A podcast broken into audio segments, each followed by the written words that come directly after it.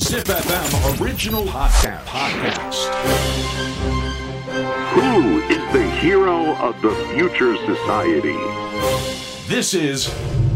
Hero Quest.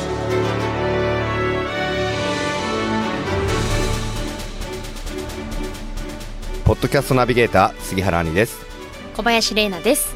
ZIPFM オリジナルポッドキャスト「ヒーロークエスト」このプログラムは社会の課題を解決し豊かな未来をデザインするヒーローを探す聞く冒険プログラムですさて、はいヒーロークエスト前回のヒーロー小林さんで30回目を迎えましイエたーイおめでとうございますおめでとうございます皆様もありがとうございますさまざまなヒーローを迎えてきましたですねちょっとね紙をご用意いたしました30回ってことはもう何人の方、そうですよ、ね。す一二三四五六七八九十十一十二十三名ですよ。ええヒーローだらけですよ、ね、ヒーロー祭りですよ。ヒーロー祭りアベンジャーズですよこれ。 いや作れますよねねあ本当に作れそ本当に作れるう。でもどうですかその、はいえなちゃんこの十三名のうんそうそうたるゲストを迎えて。いやーちょっとで例えばなんか最初のみどりさんとか森脇みどりさん、ねもう1回目にしうて、ん、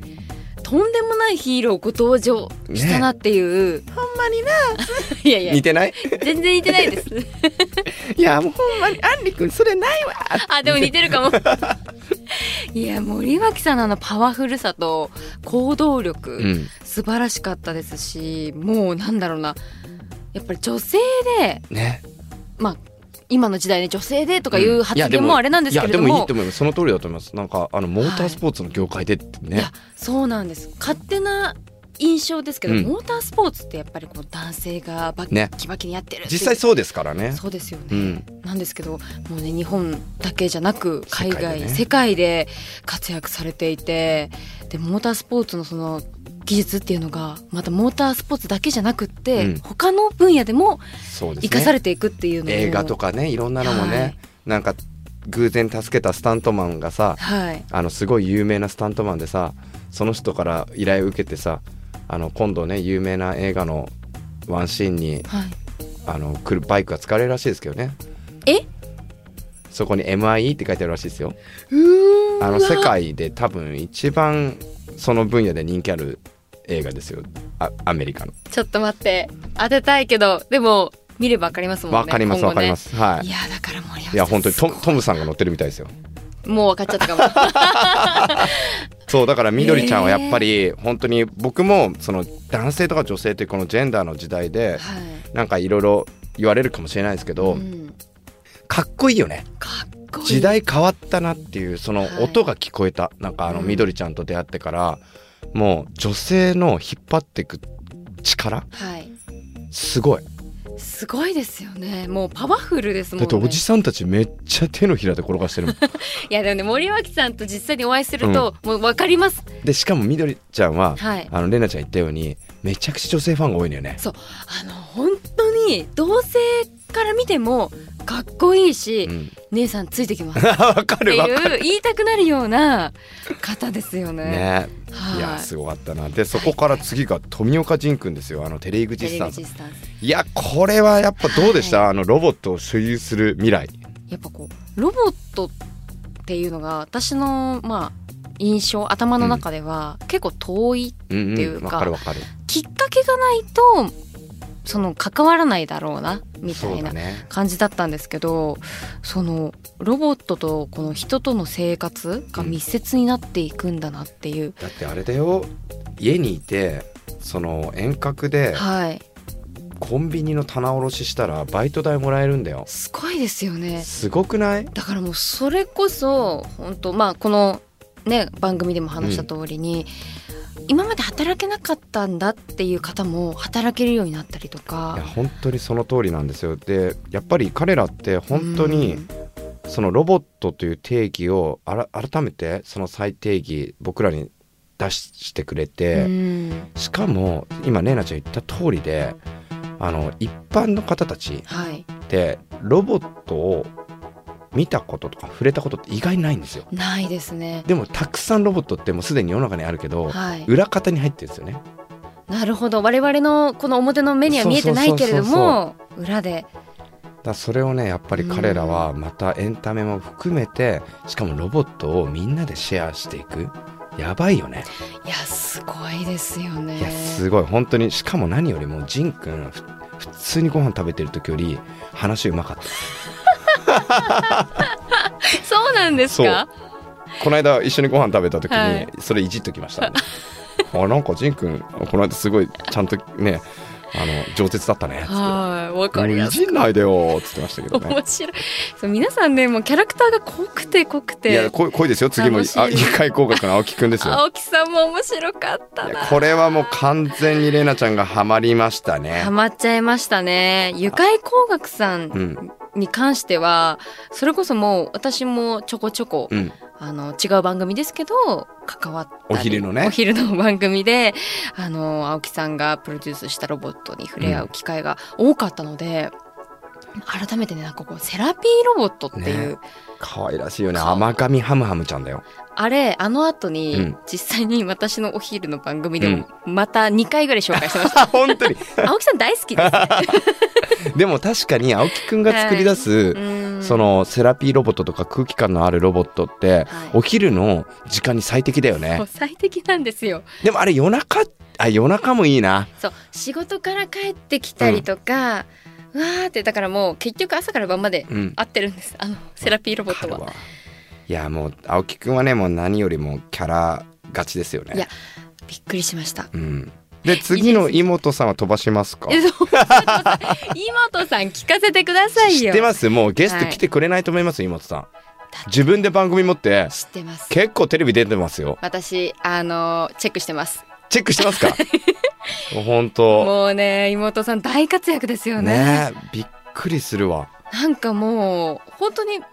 お話も上手ですしそうなんか妹さんが話すと私もやってみたくなるとかなんかこう引き込まれる魅力みたいなものがね大きくて、なんか温かいよね温かいですねで彼がね掲げてるそのノーライフっていうのも、はいなんかその強制的に農業をなんとかしようというよりは、うんその生活の一部にきちんとそれを組み込んでいこうみたいな姿勢がやっぱり僕らすごい共感するんですよね。そうですねあとやっぱりこう私はやっぱりこの田舎育ちなので、農業にすごい密接に関わってきた人間としては、農業でその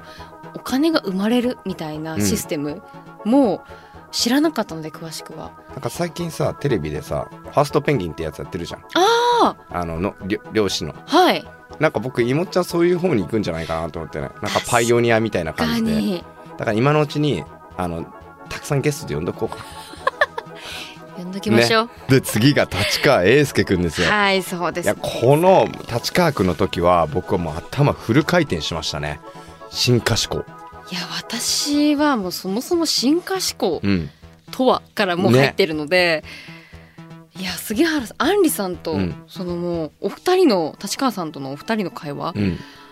もう私ももうパンクするんじゃないかってぐらい、でもさあれどんどん考えていくと、はい、僕らが当たり前のように考えているその思考思想っていうものが一体何にべ何がベースになっているのかっていうのをうん紐解いていってるわけじゃないですか、彼の場合は、それはデザインの文脈も含めて、うん、でやっぱりその一回彼に言われたのがすごい僕印象的だったのがまあアンリ君がこうプロダクトを作ってるけどもトライアンドエラーのこの連続じゃないうんうんうんトライがあってエラーがあるのかエラーがあってトライがあるのかっていうこの必然と偶然の掛け合わせみたいなのがはいこれが進化していく中での過程なんだよとそうなった時に人間ってどういうふうにこうなっていくのかとかっていう話をしてた時に、うんやべえこの人と思って、うんすげえ面白いけどあのお酒飲んでる時これ聞いたら頭パンクするわと思ってまあ実際仲いいん実で際仲いいですもんねいやでも確かにトライアンドエラーの大大切さみたいなものそはうねで G だっていうねあのジャパンインダストリアルデザインアソシエーションのもう最年少か理事長会長に就任してるわけですよで彼みたいな若い人がを最初まあ率先して、うんそのなんだろう一番上に立たせたこの日本のデザイン業界は僕は明るいと思いますね、ね本来だったらだって日本のデザイン業界のトップに行けるんだよえはいすごいたくさんいろんな人たちがいてはい、多分もしかしたら熟したる思いとか、うんもうなんだろうまあ言い方悪いけどもそこの地位に行きたい人たちがたくさんいたにもかかわらずそれがみんな彼を推したっていう確のかがによくないその目上の方々もねそうこう押したわけですもんね立川さんをいやすごいなと思ってでやっぱ彼のそういう思想とかっていうのはすごい面白いし、うんまあ、今後もね僕は一緒になんか一生開発したいなと思うんですけどはいでその思想っていうところでいくと哲学的なところで次星さんですよスタンフォードオンラインハイスクールの。星さんもねはい今日フェイスブックで投稿してましたけどもあはい、どんな投稿をちょっとぽっちゃりしちゃったからどうしようって 日本に帰冬帰る前に痩せなきゃっていうね星さんってアメリはカ行って、はい帰ってきて帰ってくるとたくさんご飯が美味しいから、はいすごい超えて帰るんですよ、えーで次帰ってくるまでにあのまた痩せてくるっていうこのルーティンをするっていう ちょっと待ってこんな話だったら星さん何もなかったみたいになっちゃうよね星さんはでもスタンフォードのねオンオンライラインンハハイイススククールールの校長やっぱり彼の考え方って本当にイノベーティブだしでもイノベーティブって一体何なのかなって考えた時に、うん至極真っ当な進化をやろうとしてる人たちのことだと僕は思っててはいでやっぱり人間ってどうしても構えちゃうわけですよね、うん変化することに対する。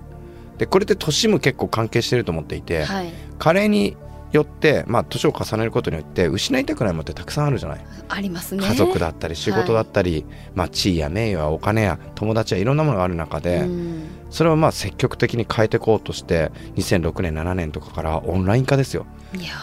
このコロナ禍でーはいもう僕らは手段としてオンラインをやり始めましたうよ、んでも彼らはもうその十何年前から目的としてやってるんですよすごくないすごいですよだってしかもなんか本当にこの番組では言いましたけどもう自分が学生時代にうんこのオンラインハイスクール入りたかったっていうねふうに、あの僕印象的だったのがあの番組終わった後にはい写真撮るじゃないですか、はい毎回その間に私星さんみたいな学校で先生いたらよかったのにって言った時すごい印象的 でちょっとだけあなんか玲奈ちゃん学生時代辛かったのかなと思って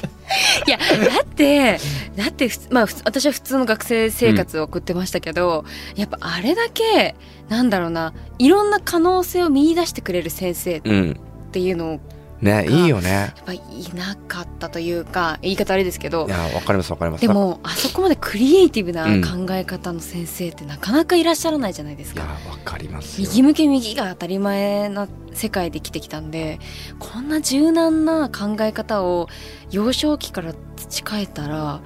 私今頃も変わってた 大丈夫で今からでも変われるからあ変わりますいやもうそんな話すると、はいマジ土曜日のあのお昼ああなたをテレビで見た 時に変な気持ちになるからやめてくれる頑張ってんなーって そうそういや頑張ってんなじゃないのあ大丈夫かな大丈夫無理してないかなって大丈夫たまには休憩も必要だよなん て大丈夫ですいや次があれですよ、はいそんな中でちょっともうねスタンフォードオンラインハイスクールからの違いで獣医さんですよいやーもう動物を飼ってる身からすると、うんもう中村先生 「あつし!」っつって淳先生ね、彼もやっぱり、はいあの情熱大陸でね取り上げられたりとかして、すごくもう優秀な獣医でもう ER という緊急救命の医療を動物のペットの領域に持ってきたっていう、まあ日本で言ったら第一人者ですけどもはいすごくないすごいですよだですし私も実際にまあその救う急ん、で飼ってる動物でお世話になったことがあったのうで、ん、もうなんかそういうシステムを日本に取り入れてくれてもう感謝でしかないというか確かにね、はいありそうでなかったものを当たり前に持ってきてはい大変だったと思うんですよでね。すよねやっぱりそのなんだろう犬とか猫を飼ってる方ってペットって言わないじゃないですか、うん家族って言うじゃないですかう。んでもやっぱり一方ではその隔たりみたいのがあってその動物にはそんな ER なんて必要ないんじゃないかっていう考えも一方であるわけですよ。はいそこをブレイクスルーしていくあの気持ちはさすが「スラムダンクファン確かにあれ何でしたっけ憧れてる人がいたんですよ桜ね木あ花道でしょはいいやでー素晴らしい次があれですよそうですねあなたが一番興奮したはいフィッシュボーイ子さんです どうも、子さんですどうも子さん。です新山です。 知らなかった子さんって。フィッシュボーイさん子さんなんでい私はや、もう本当にまず、あの後僕ずっと子さんって言葉すごい好き で、だけどなんか使うタイミングないんですよ。ないいですよねいやそうですよや、先日ね、あの、レジットはいが、まあ、要はフィッシュボーイが監督を務めるレジットがあの参加している D リーグが開幕したんですよ今年の。ついにね、はいで僕行ってきたんですね。おやばかった。今バーリータオス今バーリータオスって 今バリじゃないの今バーリーな今の。バウリうーんすごかったタオルを使ってこれ皆さんぜひ YouTube で今上がってるんで見てほしいんですけどもタオルをみんな持ってるんです1枚ほんとバスタオルよりちっちゃいぐらいのタオル、うんそれを使ってダンスをしていくんですよええもうねあのアイデア力は圧倒すごいですねもうダンスはもう当たり前にうまいじゃないですか、うんだけどそれに加えてのアイディアとかエンターテインメント性みたいなものが、やはりフィッシュボーイさんのこの広げ方すごいよねすごいですよだってねなんだっけラジオ体操2万7000なんとかだっ けやってましたねあそこまでで限界だってはいクレイジーでしょまずそこまで人考えないですからでもさフィッシュがさ言ってたやつであのこれもまた印象的だったのがその世界チャンプになってうん戻ってきて、もうとんでもない数の報道陣がいて記者会見すると思って用意して帰ってきたら誰もいないでそのまま電車乗って帰ったっていう、はい京成スカイライナーかなんかで、ねあれが彼のやっぱりすごくそのモチベートするはい根幹になってんだなっていうのがうんすごく伝わってきて、しかもそれがやっぱり悲観して聞こえないのは、うんきっと彼が今すごくポジティブにものを持っていけてるからなんだなと思ったんですよねそうですよねだからやっぱりそういう意味では彼はもともとそういう力もあるんだなと思ったと同時にまあちょっと同時にというのもあれですけどレイナちゃんもレジットに入ればいいの にだってダンス経験者でしょいやいやもう桁が違いますよレベルが違いますから努力 努力今から諦めたらそこで試合終了ですから あれ先生先生で次があれですよ、はいオンライン産婦人科医オンライン産婦人科のしげみくんですよ大ちゃんん。僕がねあのーヒーロー X っていう媒体で、はい。あのそうだナンパしたっていうそうだ。初めましてでナンパがされた初んですめよねまして。でナンパです対談中に 「すみません」とヒーロー X の兄弟的なラジオがありまして「はい。ヒーロークエストってご存知ないですか?」と、いえーぜひ出てください」って言ってプロデューサーにその日につなげたっていうすごい。口説き落としたんですね。いや落とせてたかわからないですよ多分疑心暗鬼だったと思います 相手はでもしげみさんは、うんみんなにもそう言ってるんでしょっそうて言ってましたもんねで。その後僕ご飯何回か行ったんですけど、 はいそれ今僕らの持ちネタみたいになってます毎回それで笑えるうネタ。でもどうですか女性のその観点からしてそのオンラインではい産婦人科医の方々に、まあ、相談ができるってどうですか、これは本当うにん革命的というか、そのそれこそまあ病院があまりにも遠いやっぱりこう田舎私は田舎育ちなのでそもそも病院行くだけでも車で2 3 0分かけなきゃいけないとか、そもそも遠くて行けない、うんそれこそまあなんだろう年配の方だったりとか、まあ、ふ体が不自由な方って行くのすら大変じゃないですか。とかあとはまあ中学生とか、その生理が始まってしまったみたいな子供たちででも恥ずかしくてお父さん、お母さんには相談できないみたいな子も相談できるオンラインいでやそうだよねななんかこう産婦人科って多分私とかの年齢はうんもう恥ずかしがらず、むしろなんか自分の体のためなので、うんしょっちゅう行くんですけどすごい好きだもんね、すんごい検診マニアなん で私えー番組をお聞きの、えー番組プロデューサーの方々、えー、検診マニアの方がいらっしゃいますので ぜひあのはいねこれで一個仕事増えた ら、増えたらうん、ライス小林と検診小林みたいないや原神小林はまたちょっと違うまたちょっと違うけど そうなんですだからなんかこの産婦人科って遠のいてる方も結構いらっしゃるんです、中にはなんかあれでしょそのやっぱり相性みたいのがあるんでしょありますありますですしやっぱりこう行ってみないとわからないみたいなこともあるんです、女性だからいいとかじゃないかそうだよっねたりするので、やっぱりオンラインで一度、まあ、自分の症状と、まあ、先生との相性とか、まあ、そういったものがこう気軽にあのチェックできるっていうのは非常にありがたいですね。やっぱりそのセカンドオピニオンを気軽に聞けるっていうのはすごい素敵だよねそう。ですねだから時代やっぱり変わってきたなと思って僕もちょっとそのなんだろう今40歳じゃないですか、はい、その生理とかっていう言葉を出うんしていいのかなっていうのを悩む世代なんですよねまだ。あで僕娘2人いるから、はい、例えば娘が長女が「えーママ今日あれ生理なのうな」んとか、うんうん、えこんな会話とか思うけどあそれはちゃんとちゃんと俺しなきゃいけないんだとその例えばね娘にだ「ダメだよ」とかじゃないじゃん、この話って、はい。俺がちゃんと変わらなきゃっていうう、んうん。すごく思いましたねでそれにしげみくんのあの話があったんですごく確かに伝わってきましたねしげみさんもねそれこそあの旦那様からのオンライン相談も何件ねかあるみたいなことをおっしゃってましたもんね。わかりますだからやっぱ今はねもう男性もちょっと一緒になって、そうだねね女性みのんなのね体だもんねそうなんです。大切な人のねはい。で次があれですよ医学博士の柳沢綾子先生ですよ麻酔科医柳沢彩子先生のお話を聞いて、うん自分の体の数字うんをちゃんと可視化しないとダメだって思いました。そうだよ検診マニアなの に数字をちゃんと統計取ってないってそうマジありえないから ねですよね。何しに行ってんのって僕思うもんそうだから検診はいいって褒められたじゃないですか、未然に防素げ晴らしいって言われてたね、はい めっちゃ褒められてありがとうございますって感じだったんですけどでもやっぱ数字を見ることでさはいらに未来の病気とかがうん未然に防げる可能性がどんどん高くなる、そうそうしかもそのデータをどんどん、あの蓄積させていくことによって他のデータの患者とマイあのマッシュアップして共有していくと未来の子どもたちだったりとか、うんこれからなる生まれてくる子たちのすごい素晴らしいビッグデータになるわけですよ、うん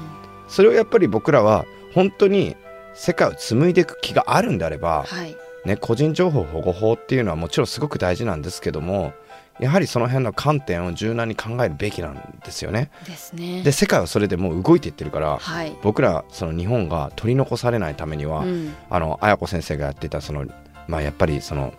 リサーチ能力だったりとか数値の大切大切さだったりとかっていうのを、まあ、僕らは理解してうん応援するべきですよね。そうですねちょっとじゃあ綾子先生に僕の体重毎日送ろう かな。それは迷惑じゃないですかいやこのデータをつって ちょっと病院でやってくださいってなるん でちょっとねあのすごい怒られそう ですねそんなことだったらそうね。ですねで次があれですよ、はいスカイドライブスカイドライブ福沢くんですよ。彼もはい饒舌で面白い ですよね。本当に、まず空飛ぶ車の前に話しておきますけど、はい、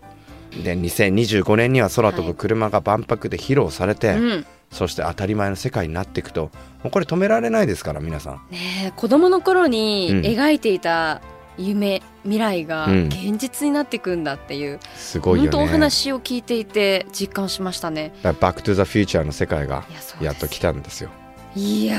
ーだってもう始まりはね、それこそなんか部活的そなうそうそうそう。ノリで始めたみたいなことをおっしゃっていでたじゃ部ない活が ねノリに乗っちゃって調達額が何十億ですよだからやっぱり、はいそういう軽いノリというか好奇心が集まる瞬間っていうのが、すごいエネルギーが強いんでしょうねそうですねでもその本当に福澤さんだけでなく、うん皆さん割とその軽いノリから第一歩始めてる方多いですよね、そうだから僕も思い起こすとプロジェクトほぼ軽いノリそうアンリさんのお話聞いててもやっちゃおうぐらいな。そうだから眉間にしわ寄せていいものって生まれないと思うんだよねだかあらもちろんすごいたくさんの苦悩とかあるんだけーど、はい、忘れちゃうんだよね忘れちゃうんですか。忘れちゃう全然覚えてないいやだからもう本当にそうで彼が描く未来っていうのは本当今ね世界各国がこぞってこの、うん、あのーなんですかドローンはい、まあ、空飛ぶ車、えー EV トールという分野で、もう今切磋琢磨してますから本当地味猛量とした世界の中でどこが一気に上に行くんだっていうぜひね彼らにはそのもう先頭集団のトップをねはい、走ってもらいたいなと思いますねそうですよね。楽しみですよ。でその次がはい、出ました一石くん田中一石もう素敵ですねうん、もう言葉が優しかったです。コンセプタはい、覚えてますかコンセプタ間を作ることですよそうなんです。私はもうその間がはい怖いから全部冷たくなっちゃうんですけど、だから今間が大事なんです。一生懸命僕は間を作りながら喋ってますね 片言みたいになっちゃって違う、ま、だから間分かってないよね、。まあ、また違う間です ねそうそう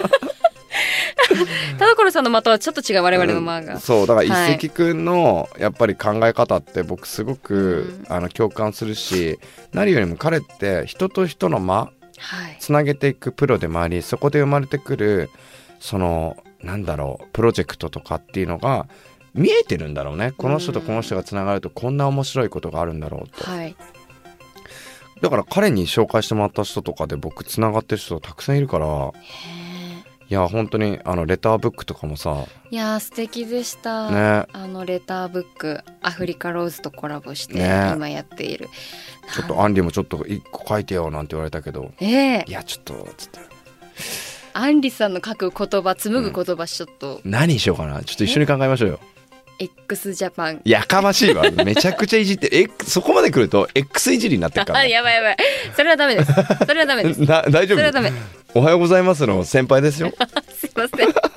でもまあ、まあ、遺跡くんのようなはい方がどんどん世界に増えてありとあらゆる分野うのんコンセプトっていうのがアップデートされていくと、はい本当に僕らの世界って捨てたもんじゃないんだなっていうふうに感じられると思うんですよね、うんだからもう本当そこはすごく期待してますねそうですよねでもう次がですよ小林はじめさんですよはいねブランチパークだったブりランとチかパーク遊び場だったり遊びを手掛けるはいもう敏腕プロデューサーですけどもですねね、僕は彼のことを、まあ、パーマ大佐なんて呼んでますけどもえそうなんですか パーマすげえかけてくるんですよでパーマの係があの弱いと「え何今回パーマかけ弱くない?」って言ってであのその「いや今回時間なかったんで」っつって僕はすごいそのパーマに対して不満を漏らすっていうめちゃめちゃこだわるじゃないですかカモン なのでぜひねここはもうほんと直近のやつなんでね聞いてもらいたいなと思います、はいでどうですかもうこうやってたくさんのゲストを迎えていや印象とかなんかありますかなんかこの番組に対する玲奈ちゃんがなんか感じてきたこととかそうですねでも本当先ほど、まあ、言ってしまったんですけれども、はい皆様のそのやっぱり行動力だったり、第一歩っていうものが非常に、あのいい意味で軽くてそうね私はやっぱりこの年とか、まあ、年を重ねていくと、やはいっぱ失敗が怖いとか、積み重ねてきたものが崩れてしまうのが怖いから守りに入っうて、んこういうことやりたいけど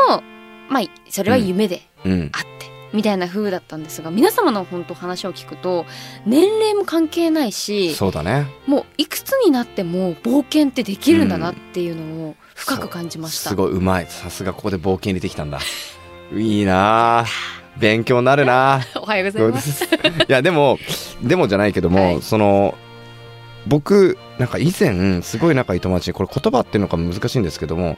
アンリってアイデンティティクライシスが起きてるよねって言われたことがあるんですよお。要はあい積み上げてきたアイデンティティが壊れたりしてるよねっていう。うんでそれは彼はいい意味で言っていて、はい要はそのジェンガとか積み木みたいな考え方でおーその例えばジェンガが崩れそうになると人は正そうとするでしょ、はいでも僕は壊すんですよ。おーでもう一回作り直すんですそしたら違う形だったり違う色だったり出来上がってくるわけじゃないですか、はい積み木ってそれが楽しさだったりすると思うんですよ、うんだからそのアイデンティティって別に一回崩れたからって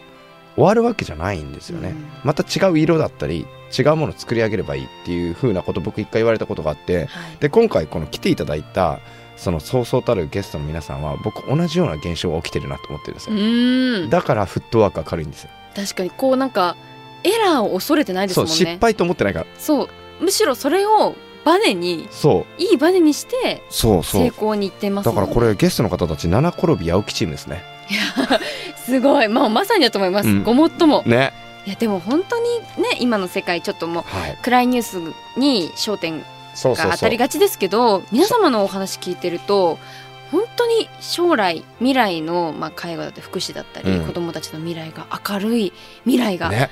待ってるんだなっていだう、からもう玲奈ちゃんはもうとにかく早く妹ちゃんに妹さんに連絡してそう農業を始めましょうよ。コン畑パクトノーライフですよ。そうですねでそんなに健康を気にして。ね、やっぱりね素敵な女性ですから美をこう保つためには、はい自分で作った方がいいんじゃないですかそう納豆好きなんで、うん納豆作りたいんですよいねやちょっと手間かかん なわかんないけどあれ手間かかりそうじゃないかかりそえう水戸に修行い水戸に修行行こうかなや僕納豆好きだから、はいお願いしますあ私作ります小林納豆作りますうまそうじゃんなん かだってライスだよライス小林が作る納豆だよ絶対美味しいじゃんそう絶対美味しいじゃんしかもなんか名前つけて売れるみたいな話もしそうさそれてうました言もっんねてた言ってたブランディングやれるからですよね。だからこういうところにはい。チャンスが落ちてるんですよデータ。だからね某番組ではねライス小林小林ライスなんて呼ばれてるわけじゃないですか、でそれをやっぱり呼んでくれてる方たちは期待してると思うの、